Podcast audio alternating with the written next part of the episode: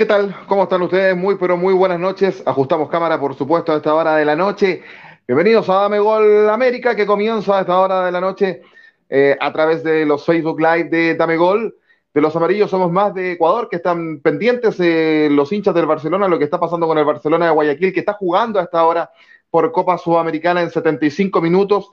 Pierde el Barcelona 0 a 1 con Lanús de Argentina. Vamos a estar pendientes de lo que está pasando con aquello también tenemos Copa Libertadores, tenemos Champions League, tenemos Europa League con sorpresa el día de hoy. Eh, tenemos un programa recargado el día de hoy, valga la redundancia que vamos a estar eh, conversando. Soy Joaquín Ormazal y estoy muy contento de saludarles. También estamos eh, saliendo, yo lo, dije, ¿no? Así en el canal de YouTube de Fútbol al Derecho de Colombia. Colombia, un país que futbolísticamente hablando está de luto el día de hoy, no solamente Colombia, sino que Sudamérica y el mundo futbolístico.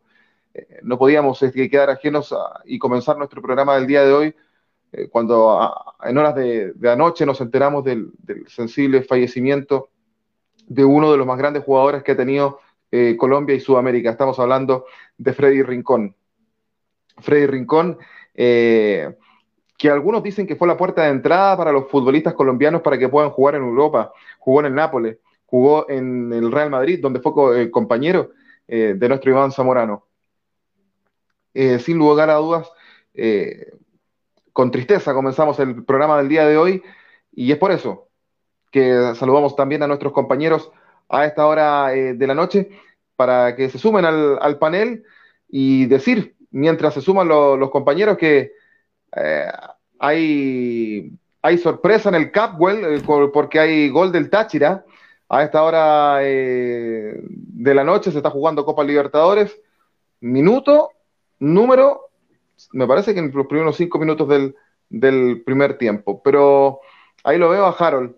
Me imagino que, tú, como colombiano, eh, sientes quizás de manera más sensible que el resto la, partida de un gran jugador como, como, Freddy y nos imaginamos que Colombia debe estar convulsionada eh, por estas últimas horas. ¿Cómo te va, Harold? Buenas noches. Joaquín, eh, Joe, mi querido Joe, como siempre, el gran Miguel Remuán y Diego Martins desde el Uruguay. Muy, pero muy buenas noches a todos ustedes. En primer lugar, eh, deseándole lo mejor a toda la gente que nos está viendo en este momento sin y en directo a través de los Facebook Live de Los Amarillos Somos Más, Dame Gol, y obviamente a todos los YouTube videntes de Fútbol al Derecho que nos están viendo a partir de este momento en donde vamos a hablar un poco eh, de actualidad del fútbol, pero sin duda alguna que queríamos empezar con esta noticia que sí resulta muy triste para todo el público colombiano. Eh, la afición colombiana del fútbol hoy se siente muy triste y muy acongojada por lo que pasó con el gran Freddy Eusebio Rincón Valencia, el gran Freddy Rincón, quien sin duda alguna nos dejó, nos dejó ayer, anoche ya sobre el borde de la medianoche, eh, se confirmó la noticia de la muerte de Freddy Rincón. Nosotros estábamos haciendo precisamente ayer en Fútbol al Derecho un programa homenaje a Freddy. Eh, y yo creo que terminamos el programa y a la hora se confirmó lastimosamente el deceso de Freddy Rincón. Hicimos toda una, eh, compartimos todas las eh, estadísticas de Freddy, este gran jugador nacido en Buenaventura, en Colombia, en una zona del Pacífico colombiano, muy abandonada por el Estado, lastimosamente, y en donde el fútbol se convierte en una salida para los jugadores. De allá viene, de allá proviene el gran Freddy Rincón que hoy sin duda alguna eh, pues marca los corazones de colombianos eh, por esta pérdida tan lamentable. Alfredo Rincón eh, debuta en 1987 aquí en Colombia, exactamente en Independiente Santa Fe. de ahí da un paso al América de Cali, es América de Cali de los 90 tan famoso, el del 89, pasa luego al 90 en América de Cali. a partir de ahí, del 88, inicia también su carrera en la selección colombiana de fútbol, con la cual disputaría el Mundial de Italia 90 y un recordado gol que hoy eh, creo ha sido el mayor recuerdo de todos los aficionados al fútbol, como fue el empate 1 a 1 contra la selección alemana de fútbol. Luego sería destacado en el 5 a 0, en donde le ganamos a la selección argentina, dos goles de Freddy Rincón, precisamente el primero y el tercero, a pases de Valderrama. Em, y luego vendría una etapa en su vida que pues uno pensaría que, que, no puede ocurrir, pero sí ocurre y seguirá ocurriendo. Es el primer jugador colombiano que eh, se pone la camiseta del Real Madrid. Previo había hecho una escala por Nápoles, también estuvo en Palmeiras, en el Real Madrid sale literalmente por un tema de racismo, eh, no soporta mm. la presión y el racismo tan fuerte que había en esa época en el equipo blanco y vuelve a, eh, al Corinthians eh, de Brasil y se convierte en ídolo y figura del equipo corintiano con quien consiguió cuatro títulos, incluyendo el primer título de la Copa Mundial de Clubes. Corinthians es el primer equipo en ganar la Copa Mundial de Clubes y Freddy Rincón era su estrella en ese momento. Los brasileños lo querían nacionalizar en un momento determinado. Bueno, y alrededor de Freddy Rincón habrán cualquier cantidad de historias. Recordemos que Valdano es quien lo lleva al Real Madrid, considera que era un jugador absolutamente adelantado para su época, eh, lo considera un pilar, eh, pero ahí jugó otro factor y fue ese tema, eh, primero, de, de, pues de cuestiones de raza y un problema de adaptación al Real Madrid. Aquí la verdad la noticia fue muy impactante porque, a ver, Freddy Rincón venía haciendo comentarios en un canal aquí en Colombia que se llama Win Sports, venía haciendo todo el análisis de la selección Colombia, lo vimos en la última jornada eliminatoria precisamente frente a Venezuela, hizo sus comentarios y demás, mm. y pues a todos nos tomó por sorpresa el accidente que tuvo el pasado lunes, un accidente en donde al parecer pues lo que se evidencia en las cámaras es que en la camioneta a la cual se dirigía eh, se pasa un semáforo en rojo, viene un colectivo, un bus, un microbús del Servicio Integrado de Transporte de Cali que se llama el mío y arrolla a la camioneta. Pues desde ahí ya eh, eh, es muy complejo el estado de salud de él.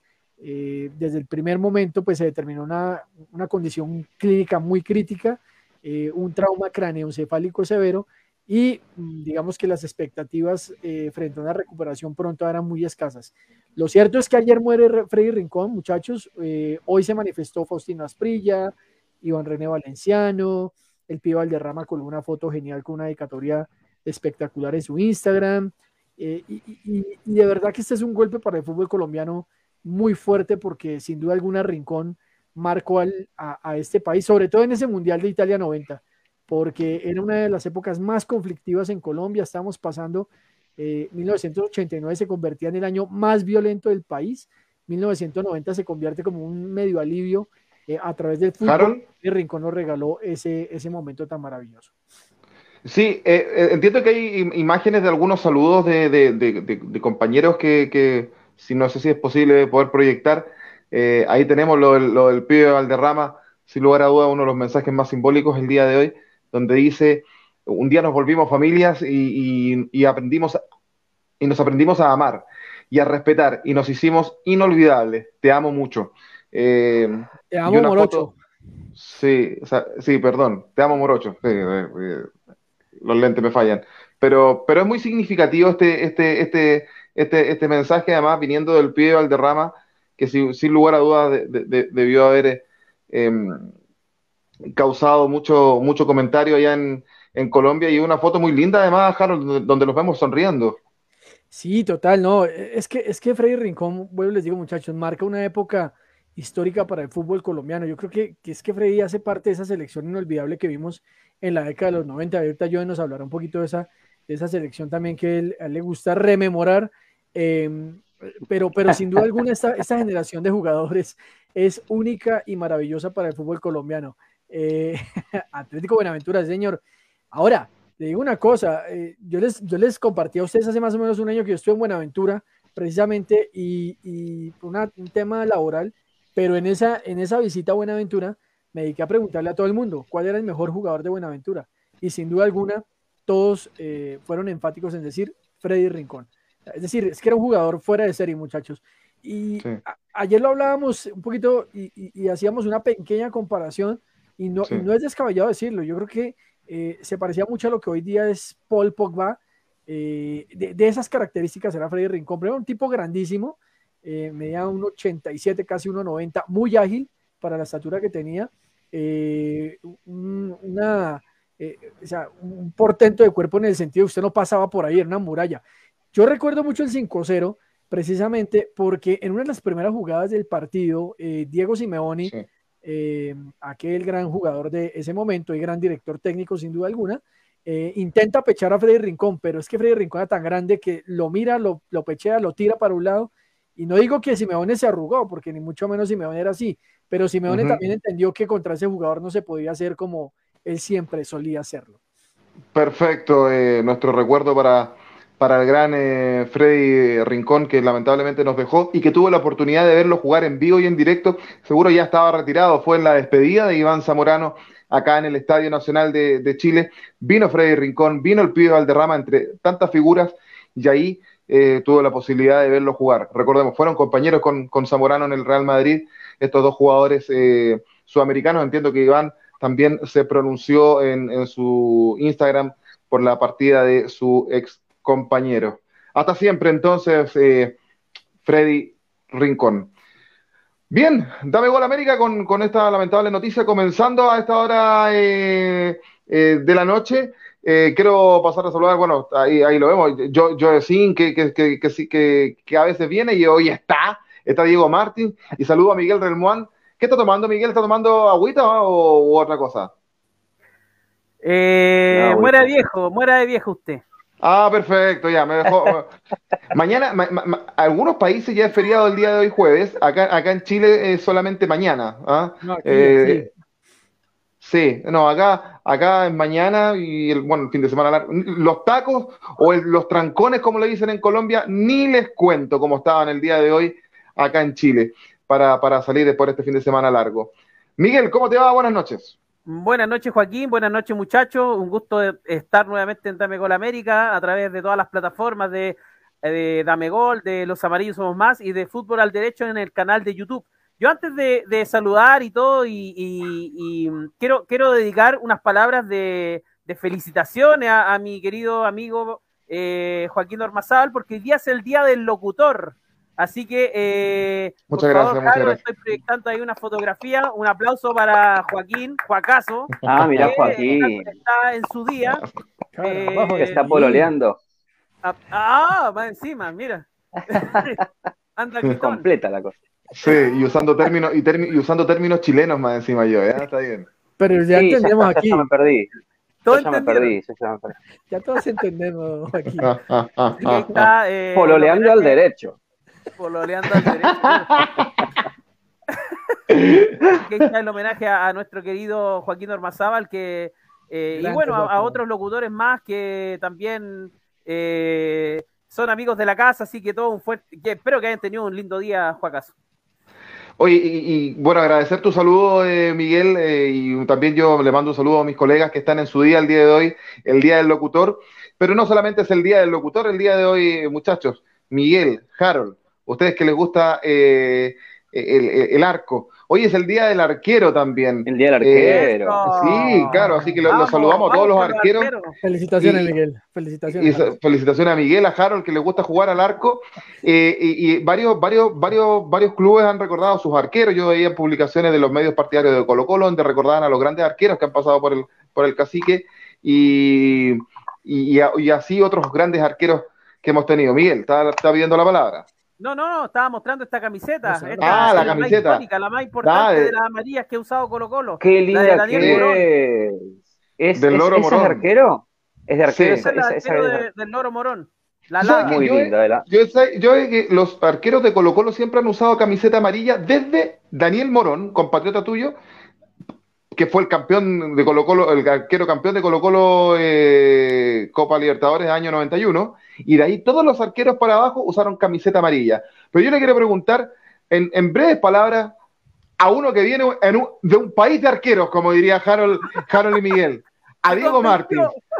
¿Qué, podemos, qué podemos hablar de, eh, del Día del Arquero y algún arquero que a ti te, te, te, recuerde que se te venga a la memoria? ¿Cómo te va, Diego? Buenas noches.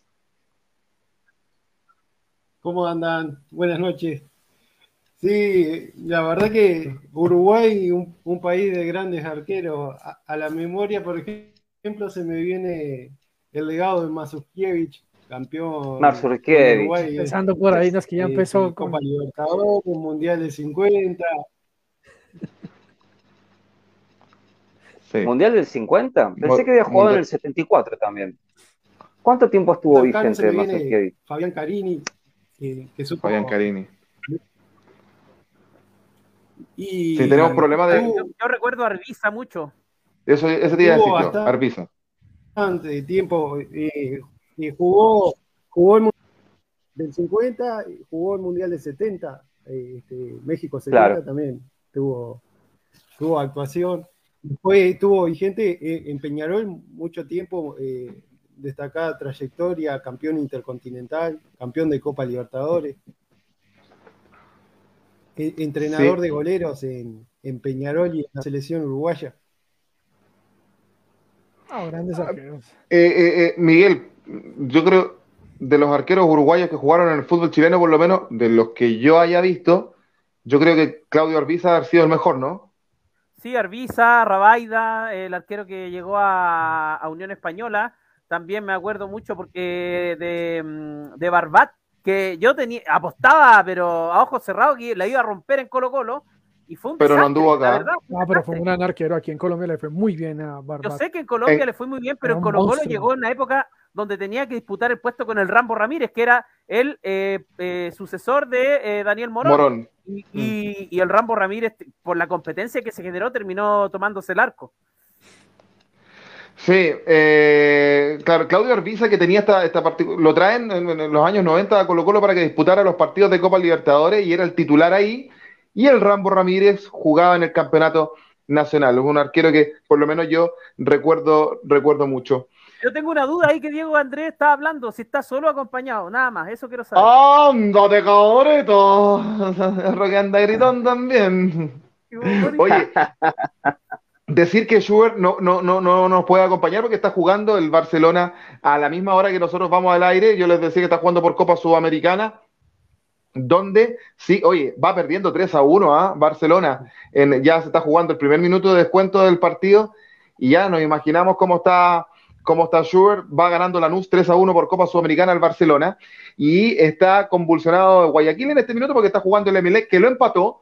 Eh, minutos después va 1 a 1 con el Táchira en 19 minutos. Pero vamos, vamos eh, a Champions League, eh, donde están pasando cosas, donde ya tenemos semifinalistas, Manchester City, Real Madrid, martes 26 de, abril a las 3 de la tarde, hora chilena, y el Liverpool con el Villarreal el miércoles 27 a las 3 de la tarde, Harold Cárdenas. Buena, buena semifinal, ¿eh? Grandes semifinales, muchachos. Yo creo que una final anticipada, sin duda alguna, la que nos va a traer el Real Madrid contra el Manchester City. Bueno, aquí hay un tema. A ver, yo creo que por, por, por juego uno esperaría que gane el Manchester City. Creo que tiene una plantilla más completa tiene un sistema de juego mucho más completa y creo que además tiene un técnico mejor preparado en este instante que Carleto Ancelotti. Pero el problema para la gente del Manchester City es que al frente tiene a un equipo que conoce a la perfección esta competición como lo es el Real Madrid. Eh, además, un equipo que eh, yo ayer sacaba las cuentas, ha llegado, o más bien llega a la semifinal después de haber dejado en primer lugar al mega favorito de todos los equipos que era el Paris Saint Germain, y en segundo lugar, deja al actual campeón de la Liga de Campeones en partidos absolutamente épicos y con una particularidad. El señor Karim Benzema, quien definitivamente creo se consolida, al menos en esta temporada, como un serio candidato a eh, balón de oro y sin duda alguna como uno de los mejores delanteros del momento en el mundo. Em, y Karim Benzema se convierte en el eje de este equipo junto a otro gran jugador como lo es el señor Luka Modric, quien con 36 años, muchachos, creo que corre más que todos los cinco juntos, eh, hace pases perfectos y es el alma y corazón de ese equipo. Ayer me causaba curiosidad, eh, o antes de ayer me causaba curiosidad cuando salió Tony Cross, cómo se molestó con Carleto Ancelotti, lo que denota, pues bueno, no una falta de respeto ni mucho menos, pero sí el amor y el cariño por esta copa en particular o por este torneo en particular para el Real Madrid. Ese es un partido, muchachos, que, yo particularmente en ese momento sí eh, creo que hay un, ah, creo que habría un, favoritismo para el Real Madrid, pero por lo que implica el Real Madrid en este tipo de competición. Eh, el Manchester City, además, por el otro lado, Pep Guardiola es un gran técnico, eh, nadie va a dudar de eso, pero en Liga de Campeones, digamos, hasta el tema Barcelona, realmente pudo tener una, una participación única y, maravillosa y nadie dudaba de eso. Con el Bayern Múnich lo intentó, no alcanzó a llegar, con el City lo hizo el año pasado, pero en el último momento no alcanzó y yo creo que acá sí la historia empieza a pesar demasiado y el Real Madrid es un equipo de unas gestas impresionantes. Un equipo copero. Un equipo absolutamente copero.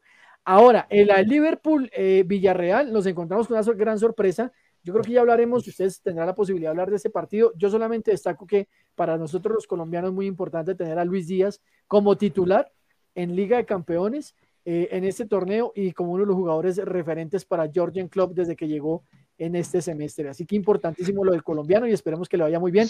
Y en el submarino amarillo, pues muchachos, hay que recordar ese gran Villarreal de hace unos 18 años. Eh, sí, es que eso le quería preguntar a Miguel. Eh, este Villarreal que por segunda, segunda vez en su historia clasifica semifinales de Champions League, lo recordaba Harold, el submarino amarillo de Manuel Pellegrini, que tenía un tremendo equipo, la verdad.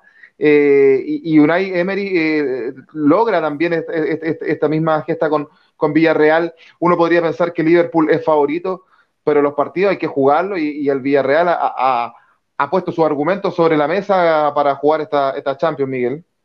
Sí, y sobre todo porque es algo muy similar al que le tocó vivir Manuel Pellegrini en esa época. Eh, estos equipos que a veces no tienen mucho renombre, ahora el, el submarino amarillo ha hecho nombre el último tiempo, eh, le, acomoda jugar con frente a los grandes. Yo vi un, grandes pasajes del partido donde complicó bastante el, Villarreal al, Bayern y me parece que jugó de chico a grande, le acomoda muchísimo, le pasó al Málaga en su momento, le pasó a, Independiente del Valle acá en Sudamérica, estos equipos se agrandan con los grandes, eh, se transforman en grandes y, escriben historia. Eh, yo tengo pronóstico reservado de lo del Liverpool con el Villarreal, creo que no sé, se podría dar una sorpresa quizás, porque el Liverpool eh, definitivamente tiene un buen fútbol, pero em, hay momentos donde se ve permeable, no como en otras mm. ocasiones donde se veía un equipo imbatible. No sé si opinan lo mismo mis compañeros, pero de fondo el, el, Villarreal creo que de chico a grande le acomoda muchísimo jugar en Champions.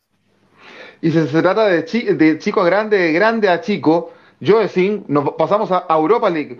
Y yo sé que esto eh, a ti te mueve porque son equipos que no son de tanto renombre. Si repasamos yo las, las, semifinales que se van a jugar, mira, West Ham con el Frankfurt que dio la sorpresa que, eliminó al Barcelona eh, el, día de hoy. Eh, los que decían, ah, la, la chavineta, la chavineta. Y la verdad es que el equipo alemán ha mostrado cosas interesantes. Y por otro lado tenemos al Leipzig que ya ha jugado esta instancia con el, con el Rangers de Escocia, que si ustedes me preguntan de estos cuatro equipos, me parece que el Rangers es el equipo con más, más historial eh, que de más renombre, que quizás no ha aparecido en los últimos años eh, en el concierto internacional, pero sí es un equipo grande y que destacó en otros años en, en, Europa League. ¿Qué te parece en estos equipos, eh, eh, Joe, considerando que, bueno, hay un, hay un equipo inglés ahí que te apasiona, sobre todo el, ascenso inglés, como el West Ham y el Frankfurt, que ha dado la sorpresa en esta Europa League?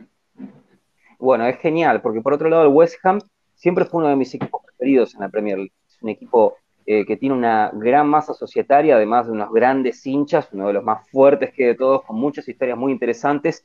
Y actualmente eh, me interesa mucho también la parte del Frankfurt, porque siempre eh, los clubes alemanes, bueno, tanto el Leipzig también, que siempre todo está centrado dentro del Bayern Múnich y el Borussia Dortmund. como digo yo siempre, son equipos que suelen chupar todos los jugadores buenos que hay tanto en las categorías primeras y es como que monopolizan mucho todo. Y en este caso, Frankfurt y el Leipzig es muy bueno. Lo del West Ham, bueno, eh, ya no es novedad, es un equipo que toda la vida fue muy fuerte, tuvo plantillas fuertes, con defensas muy fuertes también. Este, pero sí, es muy interesante de ver además.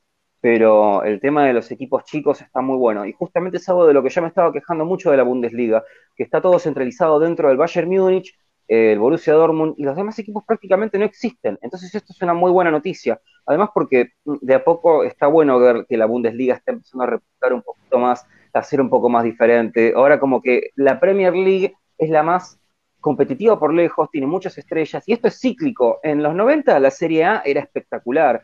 En los 2000, la época de la Liga Española, prácticamente era la vez el Huelva, y bueno, parece que es por etapas, y hay ligas como que son menos y otras que son más, pero la diferencia es explosiva. Hoy la liga italiana no está ofreciendo casi nada, y la Bundesliga poco y nada, y de a poquito está empezando a levantar, así que por ese lado es muy bueno. Bueno, yo voy por el lado del West Ham United, me gusta mucho, ojalá que le vaya bien y que gane, y después volviendo a la parte del Villarreal contra el Liverpool, A mí me gustaría que gane el Villarreal, entre otras cosas, porque está también Los Celso, Sí. acá lo llamamos Los Sexo. y después tiene una preguntita, si alguien se acordaba, en ese Villarreal, ese submarino amarillo del 2006, ¿no había un arquero uruguayo también? Pero Esta preguntaba para. Martínez. Viera, Mm, Jugaba con. Pero, no, pero Viera no alcanzó a estar. O si era Viera el titular. O sea, Viera primero era, pero no era el primero era. Reina, que se va al Liverpool. Sí, Y después, Reina. El pelado. y después, después había un arquero argentino, que ya voy a confirmar el nombre. Y, y- y- Barbosa. y Viera- Bar- Barbosa. no, Barbosa. Barbosa. Barbosa. Fue arquero de Banfield. Fue Sí. arquero de Banfield, sí. Sí, Sí. Barbosa fue arquero de Banfield, un De arquero muy Banfield alto. va, va al Villarreal, salta. Y después vino Viera. Eh, sí. Sí, Yo le sí, quiero tal cual, preguntar tal. a- Y Viera, sí, Viera Viera fue uno de mis arqueros preferidos.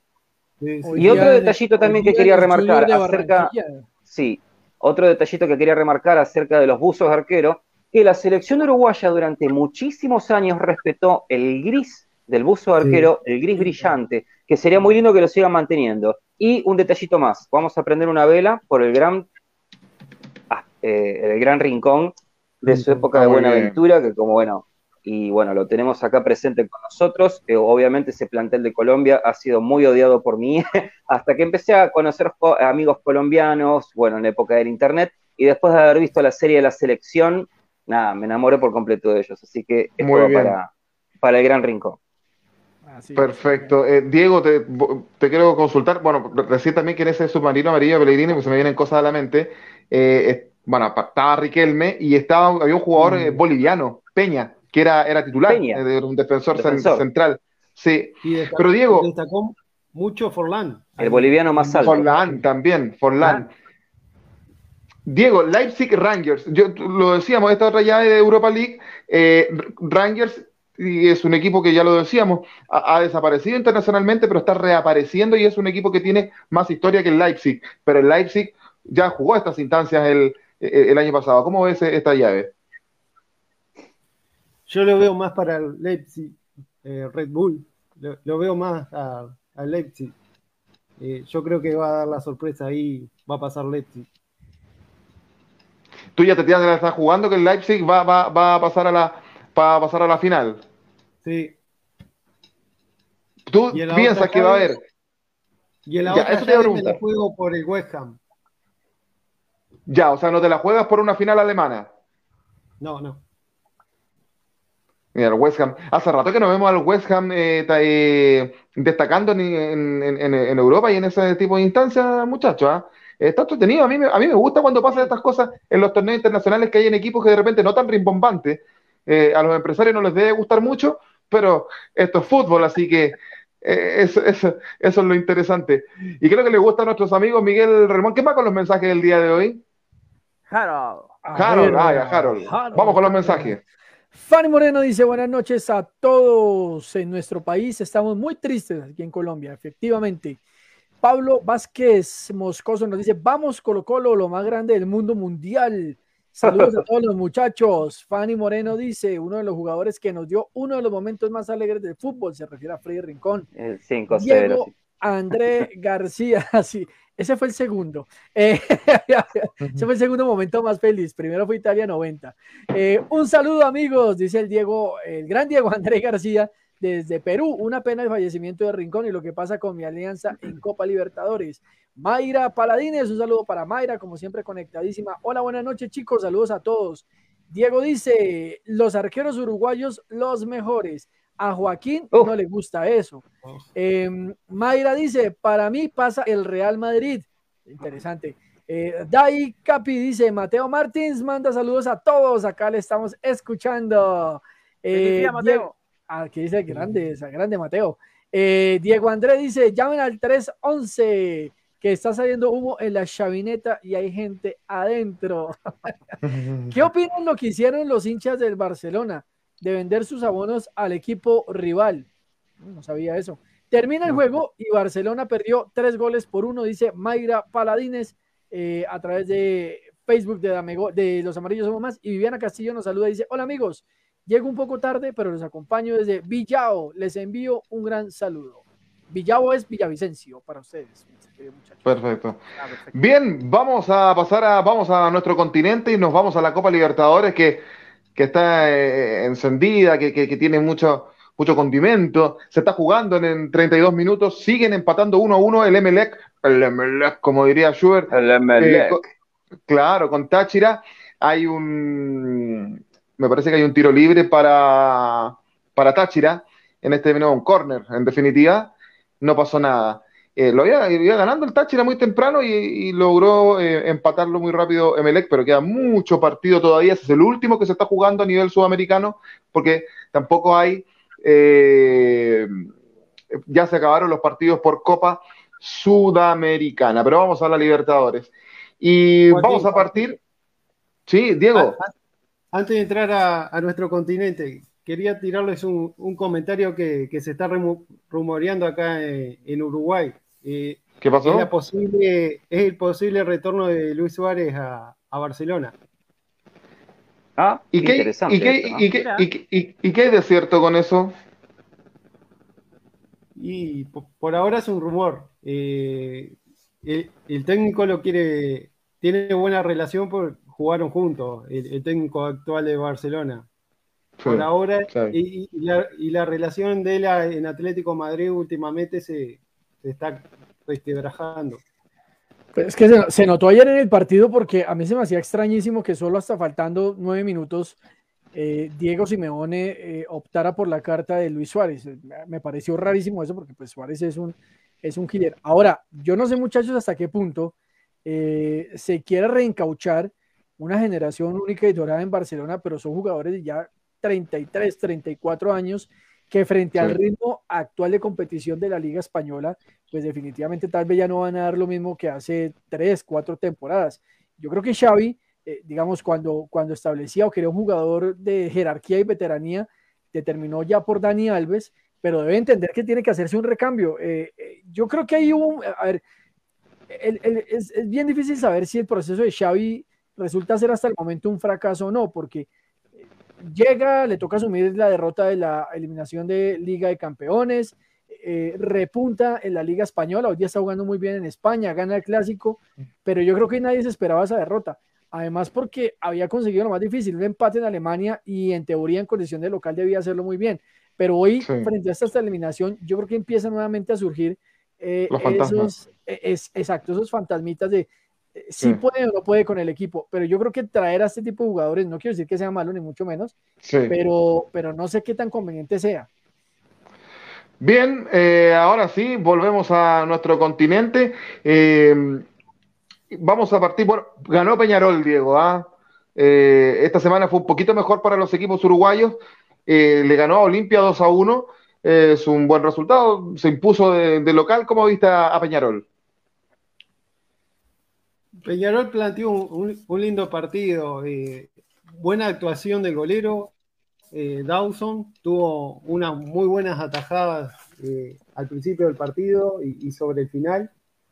Y, el golero compatriota de, Olimpia también tuvo unas buenas atajadas. Y si no, capaz que el resultado podría haber sido un poquito más abultado.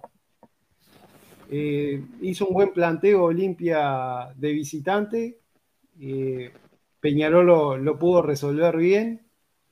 Eh, apostó al juego de, de Bentancur, de, Álvarez Martínez, de, Gargano. Gargano, a pesar mm. de ser un, jugador ya bastante mayor. Eh, Veterano, sí.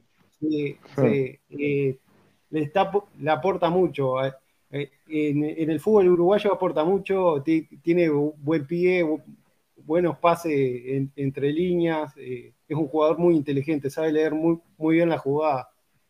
Y, cuando él está enchufado, Peñarol está enchufado.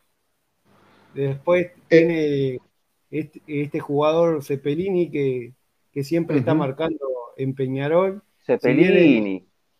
Si bien, no, marcó en este partido, pero tuvo unas buenas chances. No marcó gracias a la buena actuación del golero compatriota de Olimpia. Bueno, Peñarol saca la tarea, eh, como decimos acá, gana 2 a 1, pero Diego, eh, Nacional está en deuda porque empató solamente de local 0 a 0 con Estudiantes de La Plata, que está haciendo campaña en Copa Libertadores. También se nota que es un equipo copero, de hecho ya tiene Copa Libertadores en sus vitrinas, pero le ha costado a Nacional. Nacional sí, en, realidad planteó un buen partido interesante, pero en este caso el golero argentino Andújar fue clave para mantener el, empate, el cero en su valla. Mariano Andújar, también arquero, de... Buen arquero. sí, buen, arquero, eh, ¿estuvo seleccionado en algún momento en Argentina yo, eh? Sí, inexplicablemente bastante tiempo, pero las veces que respondió, respondió con bastante sobriedad. Igualmente en estudiantes es básicamente una institución, fue un arquero que tuvo muy buen paso y también fue un arquero mundialista. Este, mm, eh, sí, estuvo eh, de hecho en varias convocatorias, pero fueron partidos en donde no se los exigió mucho generalmente. Y ahora que está Diego Martínez acá, que bueno, que es la primera vez que lo conozco, bueno, encantado. A mí en Uruguay siempre, bueno, a mí me gusta mucho el Liverpool, pero tengo una, una, afinidad particular con el tanque Sisley. Hay que tener un equipo con un nombre que llamado el tanque Sisley, una camiseta. Me encanta. Que jugó con Colo Colo en una sudamericana alguna vez. Sí. sí, sí, supo tener sus momentos de gloria. también un histórico uruguayo. Actualmente yo tengo a un amigo uruguayo que en las eh, inferiores jugó con Pablo Cepelini y ya me decía que era un monstruo total y que lo llegó a conocer también a Betancourt pero era muy cercano a Cepelini y me decía que tenía muy buen manejo. Y también estuvo jugando en el fútbol colombiano también. Perfecto. Y, y Harold Cárdenas, eh, mira, eh, Deportivo Cali le, hizo pelea a, Corinthians, eh, pero con un, un autogol muy, muy de, esos autogoles desgraciados. ¿ah? te lo gana Corinthians, que está dejando más dudas que certezas, creo yo, en esta Copa Libertadores, porque lo gana ahí nomás. Eh, y lamentablemente no se pudo traer un buen resultado del Cali, pero yo encontré muy entretenido el, partido de eh, Independiente del Valle con Tolima, que empataron a dos y, iba ganando Tolima 2-0 con dos llegadas, dos goles.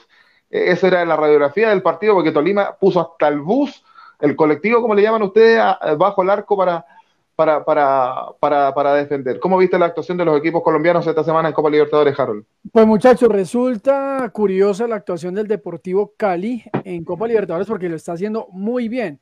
A ver, aquí el Cali en, Liga Colombiana en estos momentos, ojo, de 20 equipos está en la posición número 19. Eh, tiene solo 13 puntos, eh, ha hecho 11 goles y ha recibido 18 y un menos 7 de diferencia. ¿Está eh, descendiendo en este minuto? No, no porque aquí la, el descenso no aplica como en sus países, que son los últimos dos de la tabla, tres de la tabla, sino aquí se maneja el sistema del promedio. Y por promedio eh, no, no, no está descendiendo el Deportivo Cali. Pero obviamente es una campaña pésima para Rafael Dudamel en la Liga Colombiana.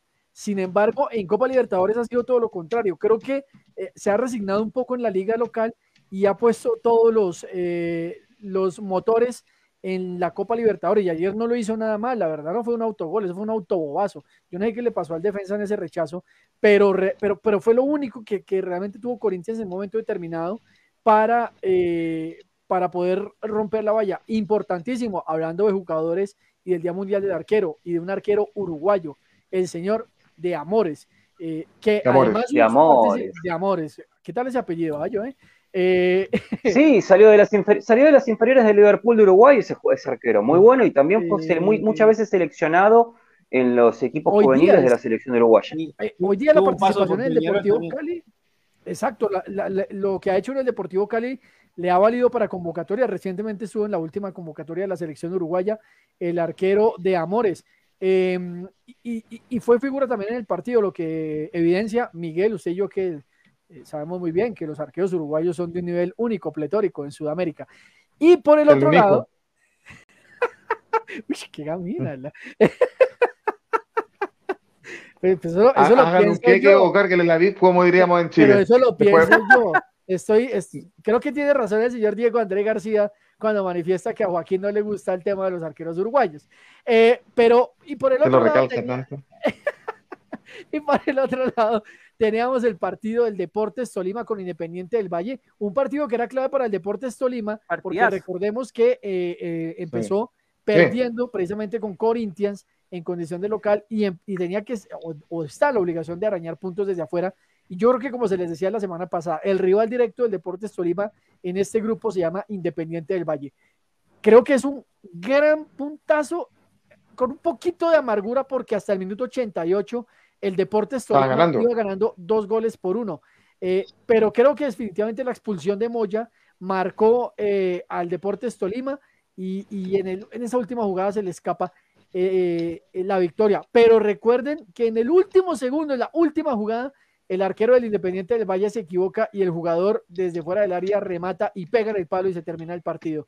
Eh, interesante lo del arquero, reiterando también en los arqueros, esta vez el ecuatoriano Domínguez, que arquero de selección eh, mundialista, eh, tuvo una gran actuación con el cuadro de Deportes Tolima y sin duda alguna, muchachos, creo que pica en punta eh, frente a la titularidad en el arco ecuatoriano porque respecto de Galíndez, eh, sin duda alguna Domínguez lo está haciendo muchísimo mejor hoy y seguramente Alfaro lo está observando. Y no está- y no- consigue un punto y- importante. Y no anda bien Galíndez en la Universidad de Chile tampoco. Y un antes y un después con Galíndez. Cuando llegó, monstruo. Vino el clásico con Colo Colo y la verdad es que ha desaparecido Galíndez. A tal punto que está la discusión de que el arquero suplente de Universidad de Chile, Cristóbal Campos, tome la posta de ser arquero titular, porque las veces que ha entrado lo ha hecho muy, muy bien. Miguel Relmuán, buena semana en Copa Libertadores para los equipos chilenos. Mire, yo le hablo a Miguel y se desaparece. Ahí está. Eh, con polémica lo ganó la Católica, sí, ya vamos a hablar de eso, pero concentrémonos en, en- en lo que lamentablemente no estaba Diego Andrés eh, con nosotros, hincha de, hincha de Alianza, eh, pero lo gana con Y lo, Miguel, lo gana- de Colo Colo, ¿qué pasó? sí. Desapareció. Ah, Ah, ¿qué pasó ahí? pero, ¿Qué es esto? Gustavo- pero el viejo sabroso Gustavo Quintero, por, por favor. Miguel Quinteros. Y sí, estamos Gustavo contentos. Quintero que, que, ha- A que ha ver, hecho campaña. Viene la invitación de Gustavo Quinteros. Hola Gustavo, ¿cómo estás? Hola, ¿qué tal, Harold? ¿Cómo estás vos? Muy bien, ¿cómo te has sentido? ¿Qué se siente haber ganado ese partido ayer? Mirá, eh, los muchachos hicieron un trabajo tremendo. Eh, realmente fue un partido extraordinario. No la pudimos invocar, pero bueno, eh, esperamos que con River Plate nos saquemos los balazos y podamos ganar los tres puntos. Eh, Gustavo, eh, un amigo en Ecuador llamado Sugar Swing no habla muy bien de ti. Dice que tu campaña en la selección fue pésima. ¿Qué tienes para decirle a Sugar?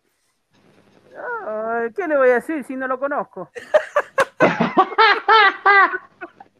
Eh, estas han sido las declaraciones del gran Gustavo Quinteros. Gracias, Gustavo. Ahí estaba el viejo sabroso técnico de Colo Colo, Gustavo Quinteros, aquí con nosotros en, Dame Gol, que ha hecho gran campaña en Colo Colo. Lo salva del descenso. Eh, le faltó solamente campeonar el año pasado. Ga- Gana una Copa Chile por los casos COVID, por ahí, por un accidente, pierde el título y lo termina. Aparte que la Católica ganó todo después de que se da Poyet el año pasado y por ahí no gana el título. Pero hay un dato no menor, Miguel.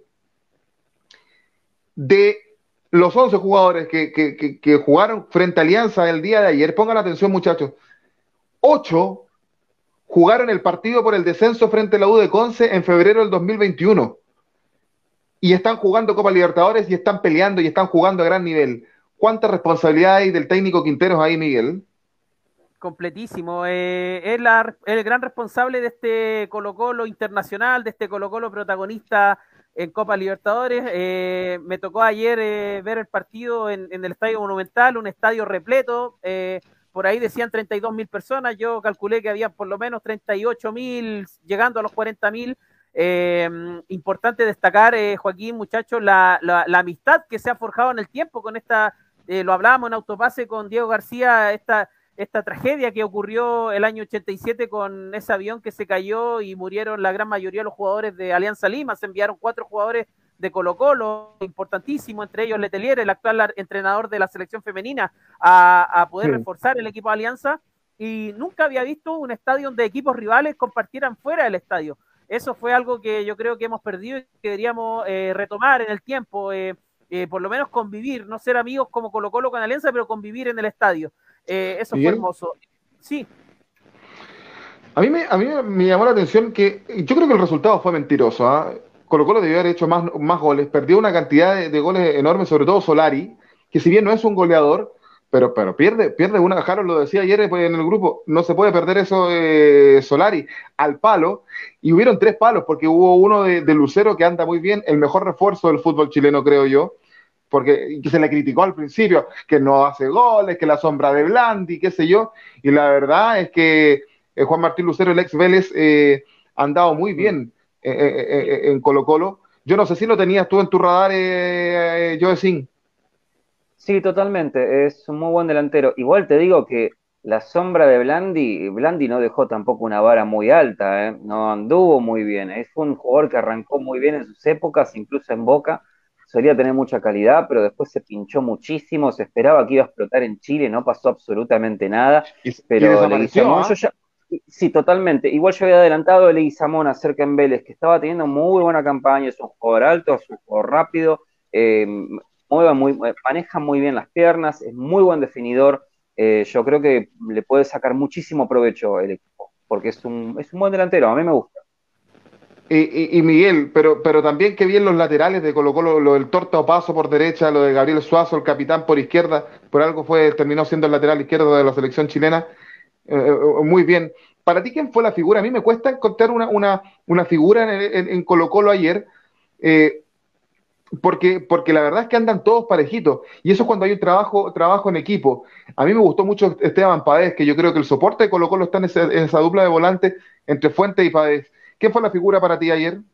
Mm, difícil porque hubieron, no hubieron puntos bajos, por ahí Saldivia quizá en el gol, quizás por ahí en alguna jugada particular, pero Saldivia también, ojo, dos años sin jugar, puede ser que retome su, su nivel, ex Arsenal de Sarandí, él, eh, lo mm. de Solari, claro, puede perder muchos goles, pero lo que genera Solari yo en Sudamérica realmente, o sea, exceptuando Brasil, Argentina, en otros países no he visto por ese sector, un jugador desequilibrante, rapidísimo, eh, que genera y, genera en, espacios pequeños.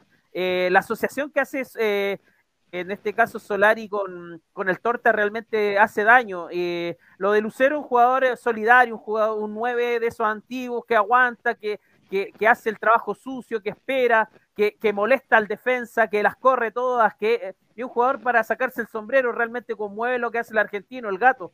Eh, y por ahí lo de Costa, el peruano también, que hizo un muy buen partido, que está retomando su nivel eh, no veo puntos bajos en Colo Colo. Eh, y lo de Suazo es para destacarlo aparte, porque un jugador que fue cuestionado en la época que Colo Colo peleó el descenso, fue cuestionadísimo, y hoy día tomó posta de capitán en, las, en Colo Colo y titularísimo en la selección. Lo de Brian Cortés también tuvo un par de intervenciones importantes. La, seguridad que a Brian Cortés, más allá de la salida en falso en el gol, creo que pudo haber salido un poquito mejor, pero uno ya le exige cosas adicionales a los jugadores y ya estar a este nivel. Eh, Colo Colo se vio un poquito mal el segundo tiempo porque eh, Bustos hizo buenos cambios. Eso es lo que hay que destacar. No, no creo que Colo Colo haya bajado el ritmo porque no podía aguantar. Eh, aceptó perfecto. Entró un colombiano que se comió la cancha eh, por el sector derecho de, Alianza Lima y Alianza Lima mejoró y le perdió el miedo a Colo Colo. Entró muy con mucho temor a jugar al Monumental, muy retrasado, esperando que Colo Colo cometa algún error. Barco muy náufrago, es un delantero interesantísimo, pero solo no puede hacer nada. Y el segundo tiempo ya era muy tarde. Eh, Colo Colo puede haber ganado prácticamente 4-0, 5-0 fácilmente, se fue con un 2-1, pero la sensación, el, el, paladar, el sabor de boca de los hinchas colocolinos fue eh, lo que no se vivía hace muchos años. Eh, la alegría de los hinchas colocolinos realmente fue tremenda. Un estadio llenísimo y con la gente muy contenta. Y, esperamos que, esperemos que Colo Colo pueda reforzar o pueda reafirmar toda esta buena campaña frente a River Plate, son palabras mayores. Eh, tú lo decías, Joaquín, River Plate quizás con los brasileños se vio un poquito mal en el segundo tiempo o, se equilibraron las fuerzas, pero River Plate es, para saber en qué está Colo Colo. Lo que pasa que, claro, porque a, River ayer en el segundo tiempo le pasó lo mismo que a Colo Colo, erró muchos goles y casi a los brasileños, a Fortaleza le sale el descuento. Eh, pero River es River. Yo sigo pensando que River es el gran favorito del grupo. Uno revisa la tabla, está puntero con Colo Colo. Ambos tienen seis unidades.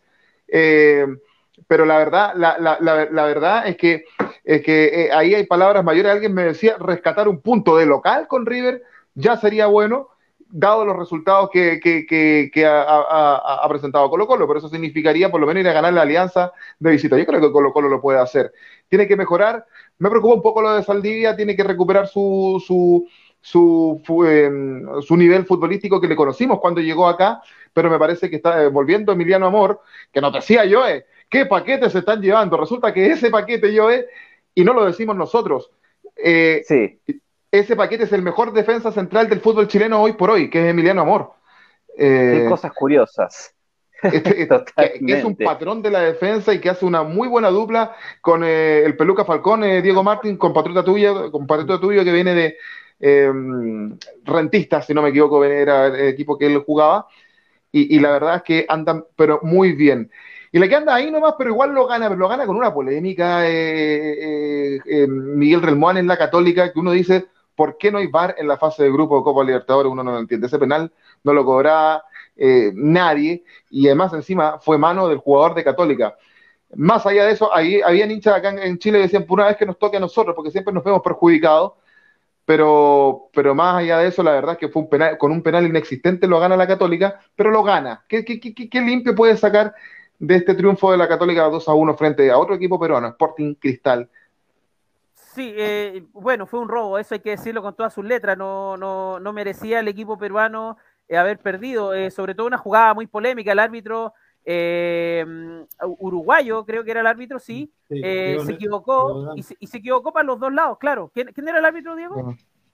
Dan González. Dan González. González. ¿Cómo te extraño, mi amor? Porque ser. Ah, ah, no, no es el mismo. No, no, no, este otro Dan. Pero sin duda, tiene toda, era un aficionado el señor padre, el señor Dan Sí, pero eh, volviendo a Católica, lo del gol de Marcelino Núñez de otro de otro, de otro, de otra, de otra índole, de, otra galaxia, fue un golazo. Eh, la clavó ahí en, el ángulo. Ya después el equipo peruano equiparó bastante fuerza, llegó el segundo tiempo sobre todo, eh, se encuentra con el empate y, y, Católica con un regalo, porque fue un regalo, se encuentra con un triunfo, copero, Copa Libertadores. Aquí te regalan algo, no puedes aprovecharlo. Eh, qué, linda la Copa Libertadores, realmente algo espectacular, el nivel que, se juega, independiente que claro, no es la Champions, no, eh, para, no está Diego Martín, pero dice que la Champions es espectacular, bueno, no, eh, perdón, Diego García dice eso, pero, pero no, la Copa Libertadores tiene una mística, tiene algo interesante que hace que, sea atractivo siempre, enfrentarse a Peñarol, Nacional, River, Boca, o, al Independiente del Valle, o al Tolima, siempre hay equipos interesantes que se meten, eh, lo de Alianza Lima, decían, Alianza Lima está eh, abajo, eh, Cristal abajo, pero tienen planteles que realmente le pueden hacer la collera a cualquiera. Y eso es lo interesante de la Copa Libertadores. Sí, el Vichy Borgi decía que él, dado lo que habían mostrado los equipos peruanos, cree que la liga chilena por lo menos está por sobre la peruana. Interesante el punto de vista de alguien como el Vichy. Para, materia de discusión, yo sé que habíamos pasado a la Católica, pero antes de cerrar el tema de Copa Libertadores, me preguntan por interno, Diego Martín, si te gustó lo que viste de Colo Colo el día de ayer.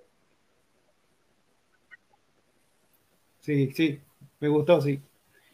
Me, gustó, me gustó mucho el compatriota Falcón, eh, que, ah. siempre tiene buenas actuaciones en, Colo Colo. La verdad que lo, veo bien, lo veo fuerte a Colo Colo. Lo veo con chance de pasar a la segunda fase.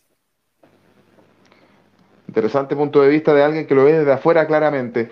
A ver, muchachos, para ir cerrando Copa Libertadores, vamos a destacar un poco eh, algunos grupos en la tabla de posiciones, eh, donde a mí, por ejemplo, me llama la atención algún, eh, el grupo E de, Boca.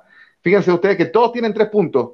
Deportivo Cali, Boca Juniors, Always Ready y Corinthians, que por diferencia de goles colista, es colista, pero tiene tres puntos. O sea, todos tienen posibilidades ahí. O sea, a la larga ese es el grupo de la muerte que se está transformando. Destacar también, por supuesto, el grupo F, donde está eh, Colo Colo River, puntero con seis puntos, segundo Colo Colo también con seis, Alianza, Alianza Lima y Fortaleza, eh, los dos con cero unidades. Y así eh, otros grupos también, por ejemplo, donde hay otros que sacan ventaja, como el caso de Palmeiras en el, en el, grupo A, que tiene seis puntos. Emelec está segundo hasta ahora, está haciendo dos puntos momentáneos. Entre, son algunos de los resultados de las tablas Vamos a ver eh, cómo sigue esto. Igual el grupo, el grupo, el grupo G tiene equipos también con historia interesante. ¿eh? Cerro, Peñarol, Olimpia y Colón, que bueno, Colón está teniendo básicamente la mejor etapa de su historia, así que es un grupo muy interesante. Aparte que está el clásico paraguayo ahí, esto no sé si alguna vez tuvo precedentes, pero es raro ver un clásico dentro de un grupo de Libertadores. Está, peleado ese grupo también porque Cerro... Y el Pulga Rodríguez eh, gran matador de Peñarol, ¿no? con, con todos los equipos le ha marcado.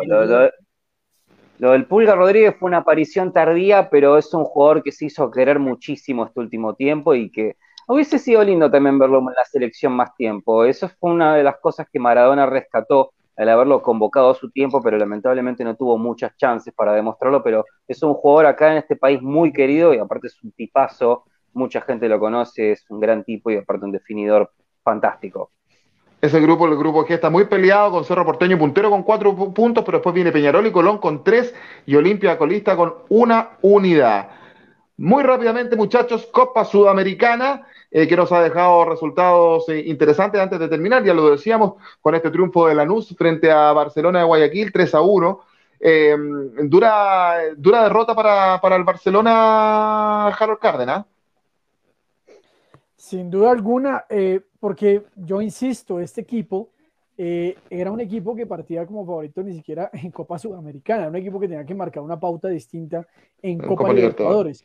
Eh, lo que lo obligaba, así Schubert diga que no, a tener una muy buena presentación en Copa Sudamericana. Es decir, ya tuviste un primer momento no muy bueno, ahora listo, Schubert decía, no era por culpa de Célico, Célico no le toca, esto sí ya lo está llevando Célico. Entonces, quiere decir que hay algo que no ha podido engranar todavía el equipo ecuatoriano. Esperemos, obviamente, porque lo reiteramos, eh, este torneo es muy diferente a Copa Libertadores, solo avanza el primero. Es decir, que aquí la exigencia es de casi un 90% de efectividad. Entonces, cualquier punto que se deje perder, sin duda alguna, resulta complicadísimo para el equipo, eh, para cualquiera de los equipos del torneo. Así que lo de Barcelona, mm, pues no, no voy a decir que es fracaso, ni mucho menos que esté tampoco allá tambaleando, pero es, es, el momento de empezar a recomponer ciertas piezas. Sé que recordemos, recordemos que clasifica solo el primero de cada, de cada grupo en Copa Sudamericana. Eh, el Montevideo Wanderers, eh, Diego Martín solamente empató con el Metropolitano, un equipo venezolano. ¿ah? No muy buen resultado para el equipo, el equipo uruguayo, Diego. No, no, la verdad que los equipos del Prado han tenido actuación floja eh, en esta, Copa Sudamericana. Tanto Montevideo Wander como River Plate han, sido flojísimas las actuaciones. Capaz que Montevideo Wander un poquito mejor que, que River Plate, pero está complicado. Eh, dulce y agraz, un poco más agraz en Copa Sudamericana para los equipos chilenos Miguel del pero eh, lo cierto es que la calera está dando pelea. Está puntero en su grupo eh, con cuatro unidades. había rescatado un interesante empate en Quito con, la, con, el Nápoles de, Ecuador, como le dice yo, a, la Católica de Quito. Hoy le ganó de local. Hoy, hoy, le ganó de local, entre comillas, porque jugó de local en el Sausalito de Viña del Mar, la calera, a Banfield, 1 a 0 muy importante triunfo de la calera, Miguel. Qué lástima lo de Antofagasta, donde Liga pasó por encima, le hizo cuatro. Eh, Antofagasta es el colista del fútbol chileno. Y eh, resultado esperable esta derrota de Everton 0 a 2 con Sao Paulo, Miguel. Sí, lo, de, por orden, lo de Calera, eh, importante ganarle a Banfield. Bueno, todos conocemos que es un equipo importante. Argentina Banfield tiene. los equipos argentinos siempre son difíciles enfrentarlos en Copa Sudamericana, Copa Libertadores. Se, se agrandan y, y, juegan bien de visita y que gane, no en su cancha la Calera es doble mérito. El gol del, del Sacha Sáez, un argentino, un, calvo que hizo muy buena campaña con Quintero en Católica, un delantero eh, muy, muy, muy goleador, muy picante. Y lo de, lo de Antofagasta, pasando al otro tema, eh, es complejo porque eh, duró un tiempo. Liga de Quito se hace fuerte, a pesar de que ya removieron técnicos. Es un equipo que siempre se la arregla, es equipo copero y se comió cuatro. Antofagasta dejó todos los talentos en la banca. Eso es lo que impresiona. Este técnico venezolano eh, mete un equipo eh, muy conservador con cinco atrás, con, con, volantes de puro corte, con solamente un delantero, un venezolano hurtado que estaba náufrago solo, no hizo nada. Y en segundo tiempo, ya cuando le había metido dos, tres goles, hace los cambios, mete mete los jugadores talentosos, ya era tarde, se comió cuatro. Y, mm, y el Mono Sánchez, que fue figura solo el primer tiempo, el segundo tiempo no pudo hacer nada. Eh, y, y, lo de Everton era predecible, Sao Paulo siempre un grande de Brasil. Eh, qué raro que Sao Paulo esté en Sudamericana y no en Libertadores, pero, pero bueno, es uno de los candidatos también allá al ser trofeo seguramente. Y, y Everton muy complicada la tiene en lo que queda del torneo. Sí, porque debió haber sacado un resultado, ¿eh? debió haberle ganado al Wilterman en Viña del Mar y lamentablemente solamente empató con un equipo muy pobre en lo futbolístico. Antes de cerrarlo de Sudamericana, no buena semana en el fútbol peruano en Libertadores, pero sí buena semana en el fútbol peruano. Ambos equipos, el Ayacucho, un interesante equipo eh, que está en el grupo de Everton, eh, ganó y también em, ganó Melgar. Eh, buen triunfo del Junior 3 a 0 a Fluminense, Harold Cárdenas. sin duda alguna era uno de los partidos más difíciles para los equipos colombianos, en este caso para el Junior de Barranquilla enfrentar al Fluminense, un equipo bravísimo, eh, sin duda alguna. Ya nos había dado muestras más o menos en, la etapa previa, en la fase de Copa Libertadores de América. Ahora llega Sudamericana. Eh, no pensé que fuese, digamos, entre comillas, a pasar tan fácil este resultado. Tres goles por cero, en donde se destaca el compatriota de ustedes, mis queridos amigos, el chileno Zambuesa y el señor eh, Borja, quien nuevamente marca en dos ocasiones el delantero de la selección Colombia, que los hace en el Junior, pero no los hacía en la selección Colombia. 3-0 gana el eh, Junior de Barranquilla y se consolida como líder de su grupo con cuatro puntos. Detrás está la Unión de Santa Fe, a quien ya se le empató allá. Eh, falta que Unión venga a jugar aquí a Barranquilla, que seguramente puede marcarse diferencia. Oriente Petrolero, con el mayor de los respetos por los amigos bolivianos, no existe. Y Independiente Medellín, en el grupo E, eh, también, a ver, el técnico del Medellín, que ha sido el eterno técnico del Junior, el gran eh, Julio Avelino Comezaña, uruguayo él, em, hoy día dirige el Independiente Medellín. Y él decía, nosotros no somos favoritos para nada en Copa Sudamericana, nosotros estamos pensando en la liga local, eh, porque ahí está el Internacional de Brasil. Sin embargo, Internacional de Brasil hoy día es tercero con dos puntos. Medellín derrotó ayer al 9 de octubre con un ex Atlético Nacional, que es el rival de patio de Medellín, como el señor Vladimir Hernández y hoy se consolida en la punta del Medellín con cuatro puntos. Nos va muy bien en Sudamericana hasta el momento a los equipos colombianos, no tanto en la Libertadores. Esperemos a ver qué más pasa. Igual lo del Junior, te digo que en las redes sociales están agrandadísimos, ¿eh? es impresionante cómo levantan y bajan enseguida las emociones. Cuando gana el Junior es el mejor del mundo, pero cuando pierde quieren echar a todos, eh, hasta el aguatero suplente quieren echar. Les voy a, Yo no sé si ustedes conocen esta historia, perdóneme Joaquín. Un día sale una noticia, una, una noticia falsa, diciendo que Atlético Nacional le habían quitado el título y que por consiguiente el Junior de Barranquilla pasaba a ser el campeón. La gente en Barranquilla se creyó la noticia y salieron a festejar a Barranquilla. Eh, hay un meme muy famoso, les voy a mandar el meme de dos tipos en una, en una, en una moto así, pensaban que de verdad Nacional había perdido la estrella, todo fue una fake news, fueron una burla para el país, lo digo con el respeto que merecen. Por eso le decían el burrior. eso, te iba a decir. y por otra cosa, pero Pero eso, eso le pasó a Junior. El problema es que se pegan unas carecidas y cuando los aterrizan, todo el mundo les saca ese meme de celebra lo curramba. Claro que sí. Oye, muchachos, para ir cerrando lo de Copa Sudamericana, un resultado a destacar. ¿eh? Inter de Porto Alegre empató 1-1 con el Guaireña de Paraguay, este equipo que decíamos la semana pasada, que es un equipo muy joven, que tiene seis años nada más, y que ascendió el año 2020 a primera división y ya está jugando su segunda Sudamericana y le, saca un empate a, Inter de Porto Alegre. Más que interesante lo que está haciendo este club paraguayo. Bien, eh, antes de, cerrar con, los mensajes, eh, entiendo que eh, hay, hay una Copa Intercontinental Sub-20 en Montevideo, Diego Martins. Eh, cuéntanos un poco de eso. Sí, Peñarol salió campeón de, la Copa Libertadores Sub-20. Viaja a Europa, se, reúne el presidente de Peñarol, Rubio, con, los directivos de, UEFA y organizan la, la primer Copa Intercontinental a, nivel de su 20 que, enfrenta al campeón de Europa con, el campeón de la Copa Libertadores de América. Y, a su vez en esa reunión salió, este, salió el acuerdo para la primer final del fútbol femenino intercontinental y de fútbol sala. Pero interesante, ¿ah? eh, muy buena, muy buena iniciativa, por supuesto, la que nos está contando Diego pero el que no está muy positivo, a ver, tenemos el comentario de, ya salió el comentario de Sugar Swing con, relación a la, derrota del Barcelona, ¿lo tenemos ahí o no? está ardiendo. ya salió con la escopeta, ya salió con la escopeta. Ahí está, Harold. Pésimo arbitraje que incide en el resultado inicial directamente. La mano del jugador argentino es evidente. Ahora Barcelona, ahora Barcelona hoy nunca se encontró porque el cuadro argentino cubrió bien los espacios y los amarillos tuvieron un nivel bajo. Hay bastante que trabajar. Esto es fútbol. Próximo rival, LDU, Liga de Quito.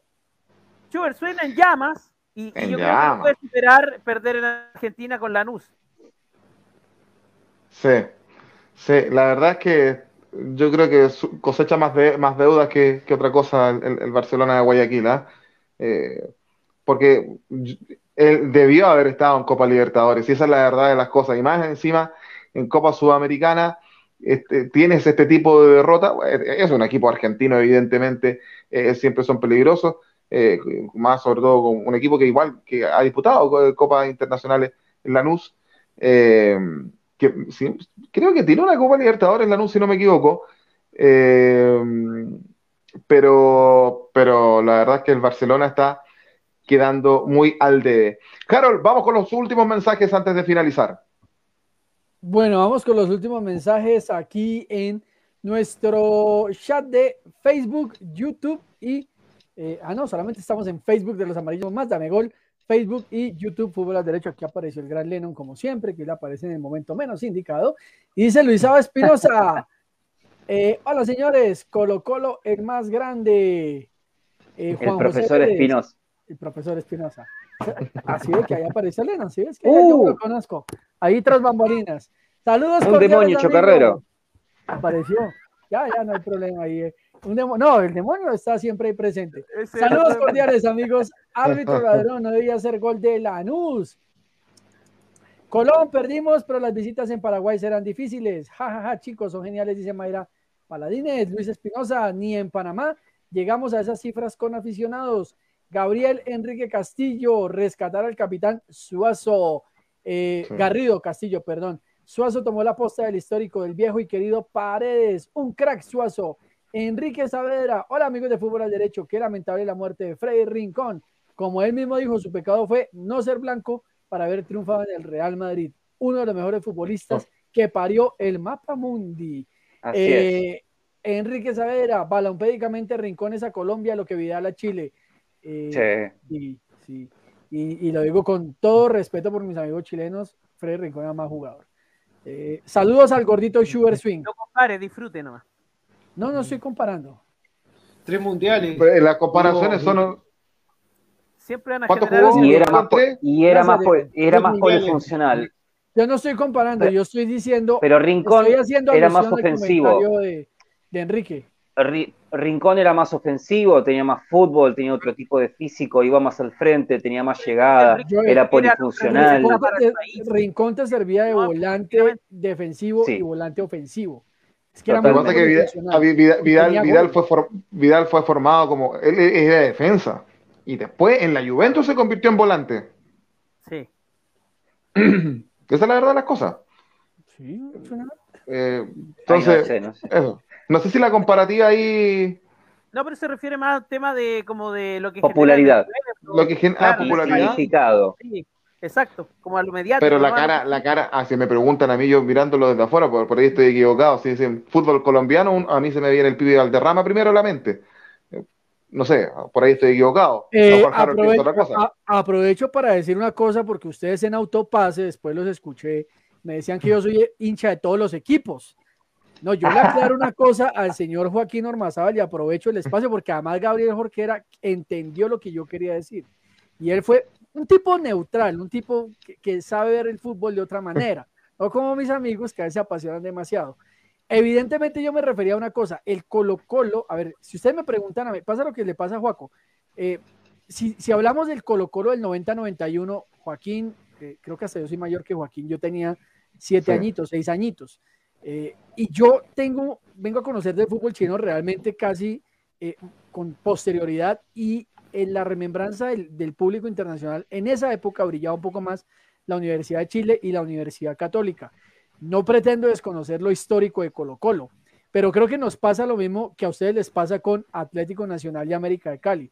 Puede que para mí Millonario sea un histórico, y es un histórico en el país, pero ustedes tienen relevancia de dos equipos en particular porque les marcó esa época como lo es Atlético Nacional y América de Cali. Yo no puedo desconocer eso.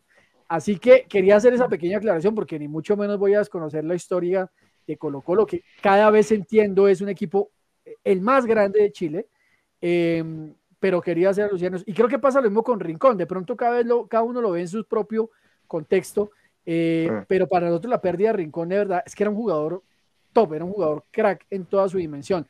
Pero fue la puerta de entrada, yo lo dije, fue, la puerta de entrada para, los futbolistas colombianos en Europa, ¿no? Es que la selección del 90 es toda la entrada, eh, eh, Joaquín, es, es, que sale Valderrama, Leonel, Rincón, Higuita, salen esos tres para Valladolid. O sea, e, esa selección se abrió mucha puerta. Es más, yo le digo una cosa, eh, por ejemplo, Mondragón abrió la puerta para el fútbol argentino llegando a Independiente primero que muchos. El Palo Musuriaga, antes que los tres colombianos de Boca. Es decir, ahí con esa selección sí empieza algo diferente. John Jairo Treyes. John Jairo Treyes. La Turbina Treyes, eh, Aristizábal en Brasil. Eh, esa camada de jugadores fue muy buena. Oiga, no se quedó durmiendo acá. Lo que pasa es que, lo que pasa es que Freddy Rincón también fue un precursor, uno de los primeros volantes verdaderamente polifuncionales, al nivel del otro Mataus, por ejemplo. Bueno, hoy tengo la campera de eso, pero fue un precursor y también corre con esa ventaja, porque después de 20 años empezaron a salir muchísimos volantes con esas características, desde Pirlo, desde Sneijder, de jugadores que estaban jugando antes como centrales defensivos y después empezaron a jugar de volantes un poco más ofensivos y a partir de ahí el 10 cambió. Pero en la época de Freddy Rincón fue uno de los más adelantados en su época. No se sabía bien a qué jugaba y nunca sabías por dónde te iba a venir. Era impresionante. Lo de Vidal es totalmente diferente. Además de Vidal de ser un gran jugador, eso no lo niegan absolutamente nadie, pero este, está dentro de la modernidad pero Rincón se adelantó. Esa es la gran diferencia. Por eso para mí en cierto modo es como más fuerte, por una cuestión de ser un pionero en lo que es polifuncionalidad. Tenía más físico además parece, ¿eh? me da la sensación. Totalmente. Tenía más físico que Vidal. Pero, pero yo creo que la comparación también va relacionada con el tema de, de dónde vienen, de barrios bajos, de la pobreza, de ganar la vida, de lo que representa para el pueblo, para los niños, quizás yo creo que por ahí Enrique, sáquenos de la duda, a ver usted qué se refería, a ver en qué se parecen, porque nos dejó que alcanza con la discusión. Porque, porque Harold, Harold, Harold no le gustó mucho la comparativa, evidentemente. No, son, grandes, pero, pero sí creo que los momentos son muy distintos. Ahora, aguerridos en la cancha, eso sí, o sea, la, la, garra que tiene Vidal en la cancha, eh, sí, el rincón. Que a veces le pasa la cuenta. Eh, muchachos, 58 minutos sigue empatando uno a uno el MLE con el Táchira y está atacando el equipo venezolano. ¿ah? Tiene sus cositas el equipo venezolano. Y, Táchira es una zona más futbolizada de, Venezuela, claramente. Don Joe, siempre un gusto tenerlo acá.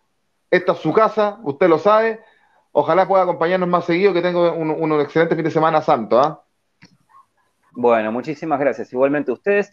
Eh, gracias por estar acá de vuelta. Bueno, encantado, Diego Martín, de conocerte y bueno, para las próximas veces que haya más historia del fútbol y empezar a hablar un poquito más de épocas pasadas, que siempre hay buenas anécdotas que contar. Así que muchísimas gracias, un saludo muy grande a toda la familia del Gran Rincón y a los seguidores colombianos por los cuales tengo un gran aprecio. Así que, bueno, que tengan buenas noches todos y que, bueno, vamos adelante. Eh, Diego, feliz de tenerte acá, ya eres parte de la casa, que tengas un excelente fin de semana. Feliz día a, ti, que también es bien eh, el Día del Locutor. Un saludo también al gran José Emilio Josami, eh, también compañero de la casa. Eh, y al pueblo colombiano acompañarlo en el dolor de esta pérdida de, un gran jugador. Tres, mundiales tuvo este jugador, parte de una generación fantástica de, colombiana que, yo veo ahora la selección ecuatoriana eh, eh, con similitudes de, esa época dorada colombiana. La escuela colombiana en el fútbol ecuatoriano que dará para otro programa, sin lugar a dudas, Harold Cárdenas. Que tengas un excelente fin de semana. Gracias, Joaquín, Joe, Miguel, eh, Diego, como siempre, un saludo a toda la barra jurídica y futbolera de fútbol al derecho y a los Facebook videntes de los amarillos somos más. Mucha fuerza ahí al Barcelona, que despeguen y a la gente de Amegol, que sin duda alguna están muy contentos los amigos chilenos con Colo Colo y la participación de los chilenos en los torneos continentales. El domingo nos vemos con un especial de fútbol y religión. Esos equipos eh, que están eh, encaminados a la religión eh, o que tienen una gran analogía con temas religiosos a propósito de nuestra Semana Santa. Miguel Relmuán, que tengas un excelente fin de semana. Comienza también la fecha mañana acá en, Chile, seguramente vas a estar pendiente de aquello. Y lo único que voy a decir, Miguel, al finalizar, en la B chilena que sigue ganando Magallanes, que después de mucho tiempo, pero falta todavía este campeonato, podría llegar a primera división. Está puntero, sacándole más de ocho puntos al segundo, así que notable. Miguel, que te vaya bien. Muy bueno. Notable. Eh, un fuerte abrazo para ti, Joaquín. Espero que haya sido un gran día, el día del locutor. Así que, y bueno, a, a los amigos colombianos también eh, solidarizar con esta gran pérdida. El fútbol está de luto, el fútbol. El fútbol es transversal, no tiene fronteras, no tiene nada, tiene solamente lo que es el balón y nos une esto. Así que esperamos haber sido muy respetuosos y, y con todo el dolor que los hermanos colombianos tienen este minuto, representaban Harold, también lo sentimos nosotros los chilenos que, que disfrutamos esas épocas gloriosas de esa Colombia que realmente barría en Sudamérica. Eh, me acuerdo un partido de Colombia con, con Chile en, en, Córdoba, el 87 para la Copa América, donde el pibe Valderrama estaba. Desco no me acuerdo si estaba bien eh, Rincón, pero sí estaba el pibe. Era un equipazo con Higuita. Eh, ahí Chile derrotada en, en semifinales a, a, Colombia, pero fue un partidazo. Y, y yo, re yo bueno, recuerdo un Colombia-Chile en Barranquilla 4-1 que les ganamos. Después se las atenciones. Francia 98. Es que hubo, sí, pero una les ganamos aquí 4-1 y después ustedes nos devolvieron atenciones allá 4-1 también. Sí, también. Unos, un equipazo, muchachos. Sí. Y... Sí, ese 4-1 fue en Barranquilla y que lo dice Harold, después fue acá, eh, donde acá destacó eh, la dupla Sasá. Sasá. Sí, Zamorano, Salas. Salas. Sí, exactamente. Y, y bueno, eh, lo, lo, de Magallanes eh, de serie, ojalá que siga puntero, eh, tiene muchos puntos por delante, eh, hay un cuarto campeonato pasado, estamos haciendo tratativas para tener al, al técnico, eh, Nico Núñez. A, a, Núñez, Nico Núñez, como entrevista exclusiva en, en, en, Autopase, así que un fuerte abrazo para todos y que tengan un excelente fin de semana. Ahí podríamos invitar a Joe si es que, se, le, le, gustaría sumarse para ese autopase, si es que tenemos al entrenador de el Magallanes en la academia, por supuesto. ¡Uh, qué lindo! Sí, yo sé que a yo le, va a encantar. A ustedes agradecerles, por supuesto, su fidelidad con Dame Gol, eh, que tengan un muy buen fin de semana largo para aquellos que son más creyentes, un fin de semana, según, sin lugar a duda, de, de, reflexión y obviamente personalmente también me, sumo al, al, luto que está viviendo Colombia con la pérdida del gran Freddy Rincón que estuvo en ese tremendo Real Madrid. Qué lástima que haya tenido que salir por temas raciales pero de verdad que ese, ese Real Madrid, desde esa época que yo personalmente lo sigo, porque ahí estaba Iván y estaba, estaba también, estaba también Freddy, Freddy Rincón, estos jugadores sudamericanos haciendo historia eh, en un país europeo claramente. Hasta siempre eh, Freddy Rincón le deseamos, lo deseamos desde acá. Eh, dame gol América. Nos vemos el próximo jueves de No Me Digas Nada Extraño. Un abrazo enorme gigante, que esté muy bien. Buenas noches. Chao, chao, chao, chao. Chao, que estén bien. Míralo. Otra vez, otra vez, Oh, otra vez. otra vez, otra Y dame vez. gol. Y dame gol América. Deja.